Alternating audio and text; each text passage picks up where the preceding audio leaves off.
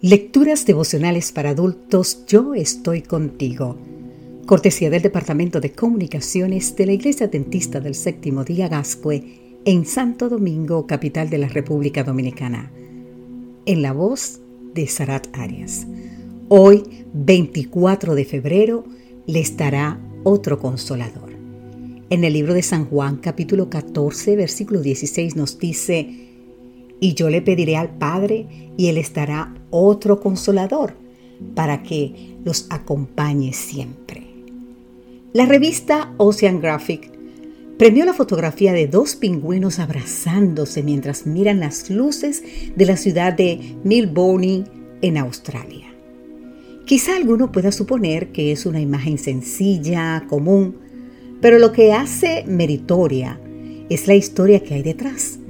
La imagen captada por Tobias Baumgartner presenta a dos pingüinos. El varón es joven y la hembra es anciana. La hembra ha perdido a su compañero y el varón ha perdido a su compañera. Dice el destacado fotógrafo que desde entonces se encuentran frecuentemente consolándose y parándose juntos durante horas mientras observan las luces danzantes de la ciudad dos solitarias aves marinas que se abrazan para consolarse mutuamente. ¿Cuántos de nosotros deseamos un simple abrazo? ¿Cuántos estamos sedientos de una palabra de consuelo? Desde la entrada del pecado, la soledad y el desconsuelo han llegado a formar parte intrínseca de lo que significa vivir en un planeta que se ha rebelado contra su creador. Somos como esos dos pingüinos solitarios, con la diferencia de que no siempre encontramos a alguien que generosa y bondadosamente se coloque a nuestro lado. Dios, sabiendo que nuestra vida estaría plagada de esos momentos de desconsuelo, decidió darnos un consolador.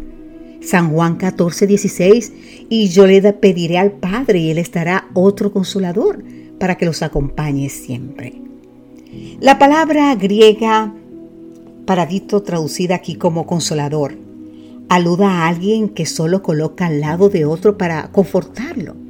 Es el que habla cuando las palabras se nos han acabado.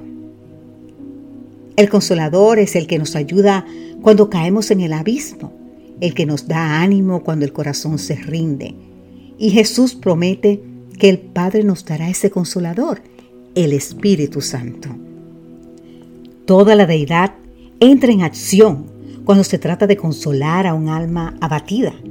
Nuestras lágrimas ponen en movimiento a los tres grandes poderes del cielo. Jesús pide, el Padre da y el Espíritu viene y permanece junto a nosotros. Uno de mis libros favoritos nos lo recuerda con estas palabras. Nunca estamos solos, sea que le escojamos o no tenemos siempre a uno por compañero. Te invito a leer el libro de la autora norteamericana Elena G. de White, titulado El Ministerio de Curación, exactamente en la página 352.